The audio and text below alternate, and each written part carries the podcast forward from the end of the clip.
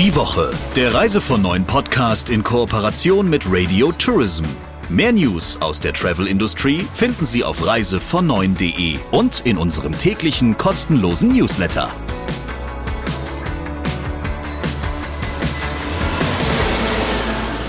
Wir starten rein in dieser Woche mit einer neuen Ausgabe des Reise von neuen Podcasts. Eigentlich müssen wir uns gar nicht mehr vorstellen, aber Christian, wir sind ja höfliche Menschen. Wir machen das trotzdem jede Woche.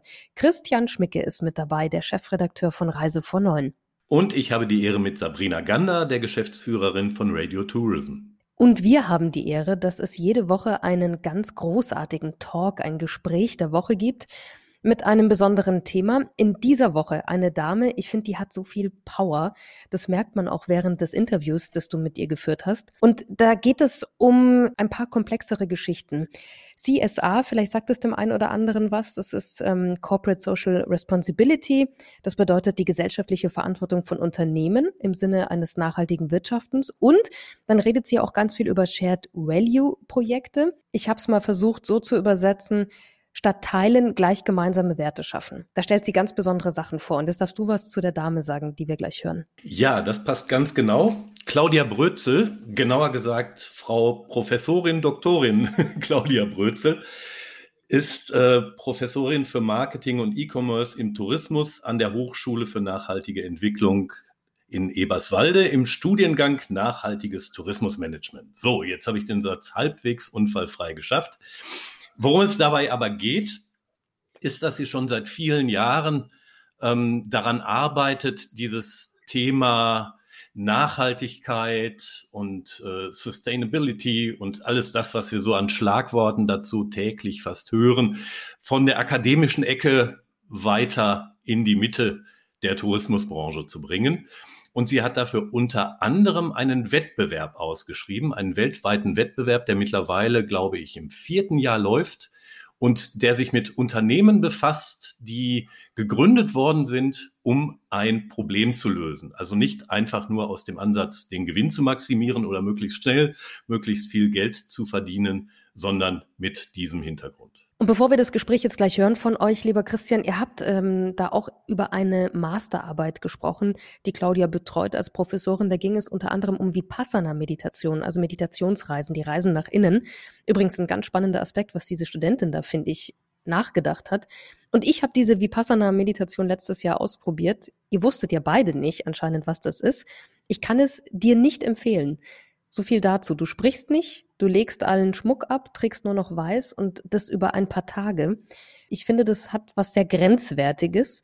Und andersrum gefragt, glaube ich, kannst du dir gar nicht vorstellen, dass ich ein paar Tage lang gar nicht spreche, wahrscheinlich. Das konnte ich mir zumindest bislang noch nicht vorstellen, Sabrina. Jetzt natürlich ja. Und ich fand es sehr interessant, wie weit man den Begriff des Reisens eigentlich interpretieren kann. Jetzt hören wir aber dieses großartige Interview an und vor allem diese tolle Frau, die wirklich ganz viele schöne Projekte vorstellt, Claudia Brötzel. Hallo liebe Claudia, herzlich willkommen.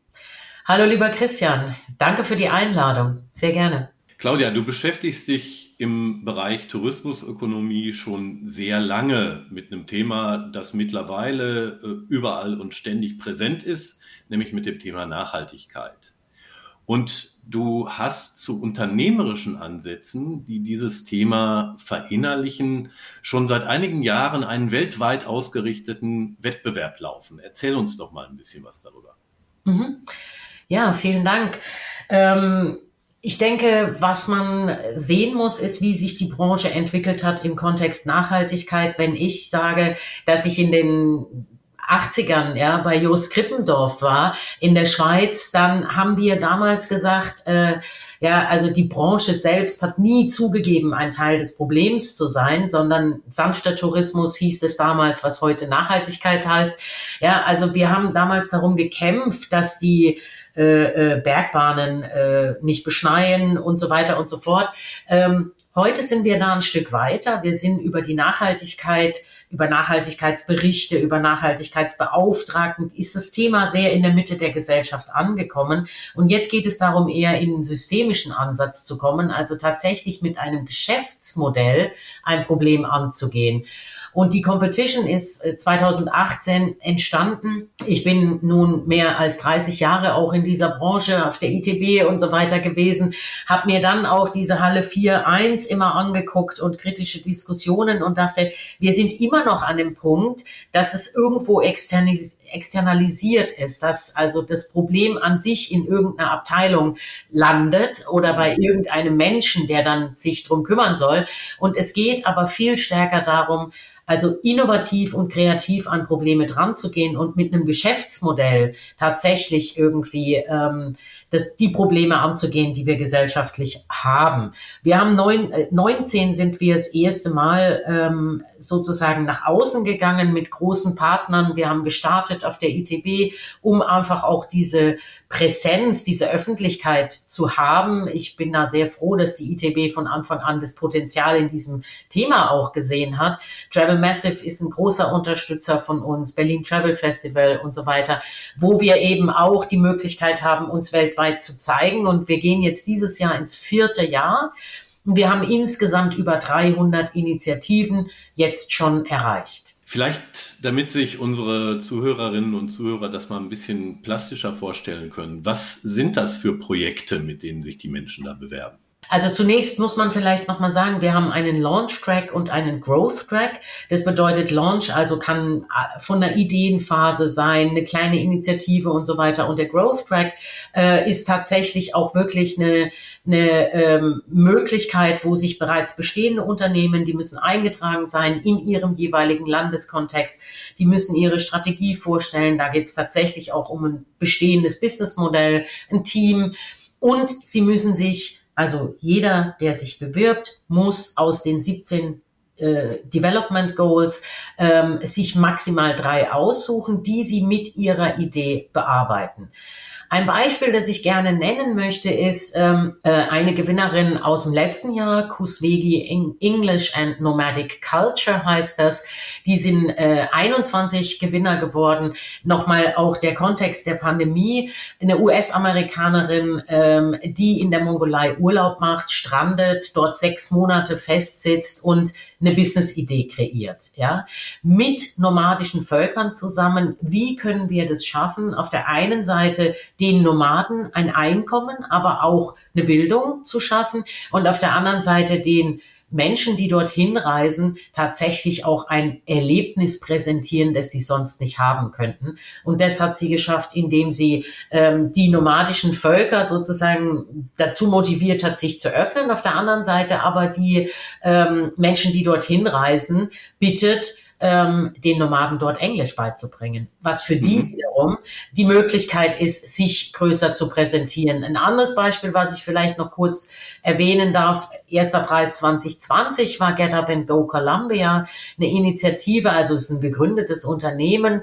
ähm, rund um die Luisa Romero, MBA-Absolventin, die für die vom stär am stärksten betroffenen Gemeinden vom bewaffneten Drogenkonflikt in Kolumbien ein Angebot geschaffen haben, also dort die Menschen zu schulen und äh, die äh, Tourguides auszubilden. Die haben mit Free Walking Touren angefangen in der Stadt Kauka mhm. und haben später dann gezielt ländliche Gegenden ähm, besucht, haben dort sich Menschen ausgesucht, die das Narrativ erzählen können über diesen bewaffneten Konflikt und äh, sind sehr stark gewachsen seitdem. Es geht ihnen darum, Frieden zu schaffen über mehr Bildungsarbeit im Tourismus, eine neue Perspektive für die lokale Bevölkerung äh, auch zu schaffen, die durch diesen bewaffneten Konflikt natürlich total geprägt sind. Und die arbeiten ganz intensiv weltweit mit Bildungsorganisationen, mit Unis und so weiter zusammen. Und was hier spannend ist und warum die ganz klar 2020 gewonnen haben, war, dass das Thema, was die angehen, kann man skalieren weltweit. Denke an den mhm. Konflikt, ja. Denke an andere Konfliktregionen, die wir auch gerade vor der Haustür haben. Also man könnte dieses Thema auch wirklich ganz stark übertragen in andere Regionen. Du hast gerade gesagt, das Projekt in Kolumbien ist ganz stark gewachsen, hat sich dann offensichtlich sehr positiv entwickelt.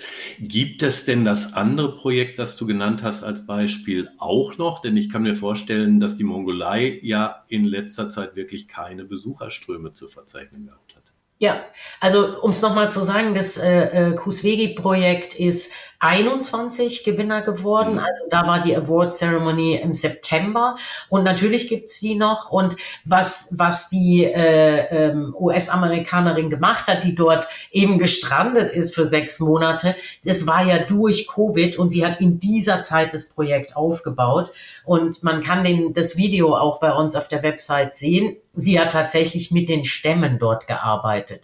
Also dieses Projekt müssen wir jetzt sehen, wenn wir die Award Ceremony 2 23 haben, werden wir die einladen. Ja, also wir laden immer die Vorgewinner zum nächsten Jahr zur Preisverleihung ein, um dann eben auch zu zeigen, ähm, was ist aus denen geworden. Und dieses Jahr, äh, Entschuldigung, 21 im September hat eben Kolumbien sich präsentiert auf unserer Preisverleihung und die haben erzählt, dass sie eben durch diese Aufmerksamkeit von außen, aus dem Ausland, ähm, sehr viel mehr Möglichkeiten hatten, in ihrem eigenen Land sich auch zu präsentieren.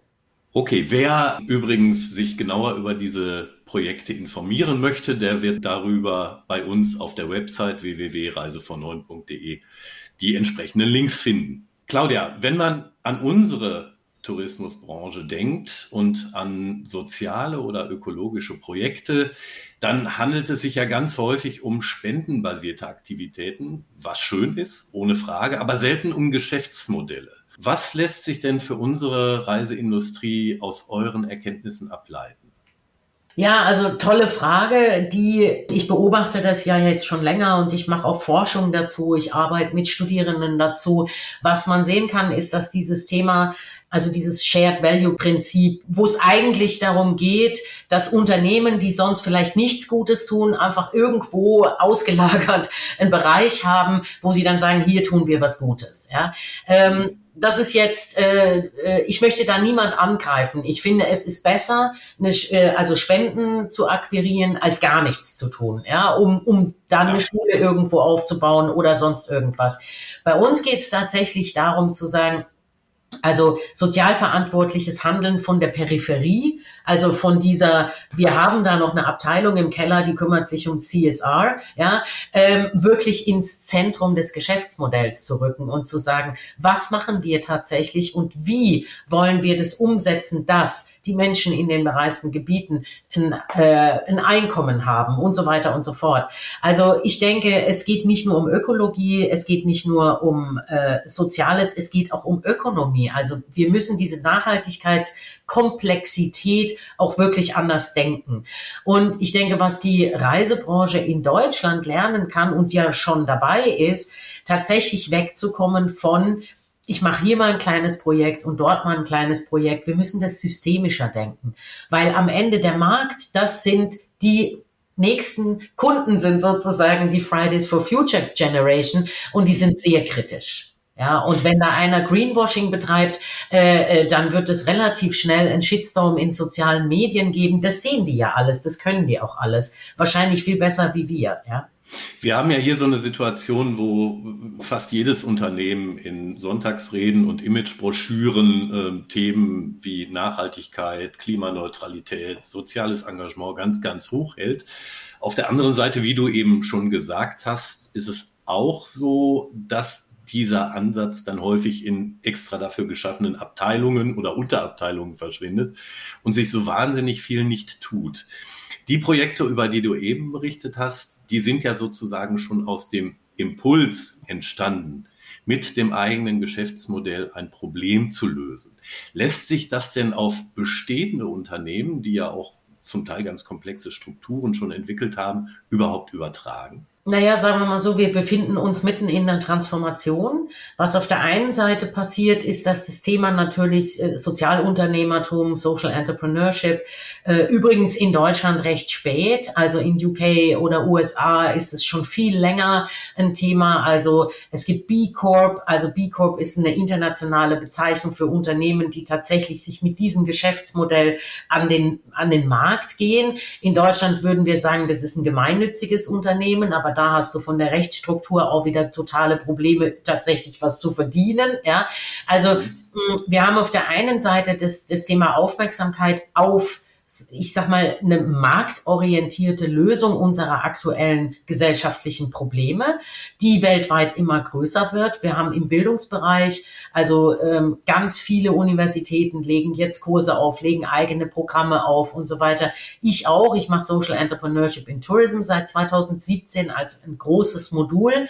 Ähm, und wir haben auf der anderen Seite eine große, äh, ich würde mal sagen, Wahrnehmung auch in der aktuellen neuen Regierung. Wenn man sich die Koalitionsvereinbarung anschaut, da wird das Thema Sozialunternehmertum auch tatsächlich ins Zentrum gerückt. Es soll eine neue Unternehmensform geschaffen werden und es sollen erstmal Fördergelder in diese Richtung ähm, gehen. Ja? Das bedeutet also, es sind an vielen Stellen, wenn man es systemisch anguckt, an vielen Stellen entsteht im Moment etwas, etwas und da, wo vielleicht vorher mal ganz am Anfang in den 80ern Leugnung war, dann Anerkennung mit einer eigenen Abteilung, dann wurde vielleicht eine Stiftung gegründet, mhm. ja, dass das Unternehmen tatsächlich eine Stiftung hat. Da gehen wir jetzt in so eine systemische Phase mit dem, äh, wo wir jetzt hingehen in die Transformation, wo wir sagen, okay, es muss noch viel stärker ins eigene Geschäftsmodell greifen.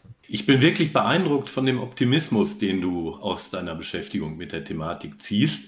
Nun leben wir ja seit zwei Jahren in der Corona-Pandemie. Glaubst du, dass Corona für die Zukunftsperspektiven deines Themas eine Auswirkung hat? Und wenn ja, welche? Ich glaube unbedingt, dass das eine Auswirkung hat, weil auf der einen Seite, wenn wir jetzt die Branche anschauen, sehen wir, dass es in den Menschen sehr viel bewegt hat, sich nicht bewegen zu dürfen. Ja, also die Bewegung ist mehr nach innen gegangen. Ich habe letztes Jahr eine Masterarbeit betreut ähm, zu Vipassana-Meditation. Ja, also eine spezielle buddhistische Meditation, die hieß Reisen nach innen. Mhm. Ja, ähm, die habe ich noch nie von gehört, aber ja, äh, ganz spannend. Und diese Dame hat untersucht, inwiefern spezielle Meditationsangebote Reisen nach innen, äh, zum Beispiel ähm, eine Pauschalreise ersetzen, die eben nur im Außen stattfindet. Ja, ähm, fand ich einen ganz interessanten Ansatz. Natürlich sind wir da in der Nische, der Nische, der Nische. Aber wenn du dir manchen deutschen Reiseveranstalter anschaust, äh, das ist schon ein nicht mehr so eine Nische mit Yoga, äh, Meditation und so weiter. Ja, also ich glaube, diese Achtsamkeit, die im Moment entstanden ist, auch durch die Pandemie, auf der einen Seite ganz anders, viel langsamer ähm, in die Welt zu gehen und auch das Gefühl dafür zu haben. Ich meine, als Deutsche hatten wir bisher die Möglichkeit, in fast 190 Ländern der Erde zu reisen, ohne irgendwelche Probleme. Ja. Ähm, wenn du da mit Menschen aus dem Nahen Osten sprichst, die keinen Pass haben und sich eigentlich kaum bewegen können, äh, na, haben wir jetzt zum ersten Mal die Erfahrung gemacht, uns wirklich nicht bewegen zu dürfen. Und das ist schon mal ganz interessant. Und ich glaube, es ist in vielen Menschen das entstanden, wieder Resonanz in Resonanz gehen zu wollen, ja, zu anderen Menschen Begegnung zu erleben, also tatsächlich berührt zu werden. Und dieses berührt werden haben wir, finde ich, in der Reisebranche so ein bisschen aus den Augen verloren, würde ich jetzt mal sagen, in den letzten Jahren. Niedrige Preise, möglichst viel, möglichst schnell, möglichst weit weg, ja. Masse eben, ein Massengeschäft, das sich aus dem Geschäftsmodell heraus entwickelt hat. Das war eine Notwendigkeit am Markt. Aus den 60er Jahren hat sich das entwickelt. Ich glaube aber, die Pandemie ist eine Art Zäsur, die uns ermöglicht, tatsächlich in eine Transformation zu gehen. Nun haben sich ja Menschen wie du schon lange mit diesen Themen beschäftigt und manchmal habe ich so den Eindruck, in der Pandemie war es auch so, dass, dass diejenigen, die schon immer problem- und lösungsorientiert unterwegs waren, sich vielleicht noch ein bisschen mehr Gedanken gemacht haben und neue Erfahrungen gemacht haben, während andere gesagt haben, naja, wir wollen eigentlich nur wieder zurück dahin, wo wir vorher schon mal waren. Glaubst du, dass das Thema die erforderliche Breitenwirkung jemals erreichen wird? Also das ist eine Frage, die ich natürlich aus verschiedenen Perspektiven beantworten muss, weil wir werden nicht Massentourismus übermorgen durch nachhaltigen Massentourismus ersetzen. Ja, also das funktioniert ja gar nicht. Das, das geht schon mal gar nicht von der Definition her. Ich glaube, wir müssen tatsächlich in den Markt schauen. Also wir haben auf der einen Seite natürlich eine absolute Reduktion der Kapazitäten durch die Pandemie. Ja, das bedeutet, wir werden auch eine Veränderung in der preislichen Gestaltung erleben. Das wird auf der anderen Seite natürlich auch eine Auswirkung auf das komplette Angebot haben. Ja, wir können in der Form, wir, wir können nicht sagen, dass wir übermorgen wieder bei 2019 sind. Das ist die eine, die Marktperspektive. Die andere Perspektive, die ich aufmachen möchte, ist tatsächlich eine Veränderung der Bedürfnisse. Ja, also welche Kunden kommen da? Wie sehen die aus? Was wollen die? Wir haben eine sehr reiseerfahrene junge Generation, die die Welt kennen, die überall schon mal gelebt haben, gearbeitet haben und so weiter. Es ist auch eine Frage der, wo stehe ich im, im, ähm, in meinem persönlichen Lebenszyklus, ja. Wenn ich zwei Kleinkinder habe und die Oma dabei habe, muss ich anders reisen, wie wenn ich irgendwie alleine und unabhängig bin, ja. Also ich glaube, da muss man aus verschiedenen Perspektiven draufschauen, aber ich glaube, dass es, dass wir in einer Transformation sind und tatsächlich zum Beispiel Wandern eine völlig nachhaltige Geschichte, ja, extrem zugelegt hat. Die ganzen ähm, ja, Sportarten wie ähm, Fahrradfahren, Wandern, was vorher schon ein Trend war, ist verstärkt worden durch die Pandemie. Und das Thema möchte ich am Ende noch reinbringen, so Micro-Adventures, ja, also kleine Abenteuer vor der Haustür. Das geht alles in Richtung sich selbst spüren, Dinge erleben, die wir vorher übersehen haben. Das Thema Resonanz ist meiner Ansicht nach durch die Pandemie nochmal sehr, sehr, sehr stark gestiegen, auch für alle möglichen Zielgruppen. Ich nehme deinen Optimismus, was die Zukunftsperspektiven angeht, sehr gerne mit. Ganz herzlichen Dank für deine Ausführungen, Claudia Brözel. Vielen Dank, Christian. Der ein oder andere wird jetzt wahrscheinlich sagen, wer ist die Frau, wenn er sie nicht schon eh kennt. Ähm, ansonsten kann man auf ihre Website gehen, claudia-brözel.de mit OE geschrieben. Und lieber Christian, nächste Woche entführst du uns wohin, in welchen Themenbereich? Das verrate ich noch nicht, Sabrina. Das ist immer wie Ostern mit dir. Man weiß immer nie, wo du was versteckst. Ja, aber man weiß, wann es kommt. Man weiß, wann der Osterhase kommt. Oder auch der Reise von neuen Podcast. Nächste Woche wieder und schalten Sie ein. Ich freue mich schon drauf und freue mich vor allem auf das Gespräch der Woche mit Christian Schmicke. Bis dann, bleiben Sie gesund. Und tschüss. Die Woche. Der Reise von neuen Podcast in Kooperation mit Radio Tourism. Mehr News aus der Travel Industry finden Sie auf reisevon9.de und in unserem täglichen kostenlosen Newsletter.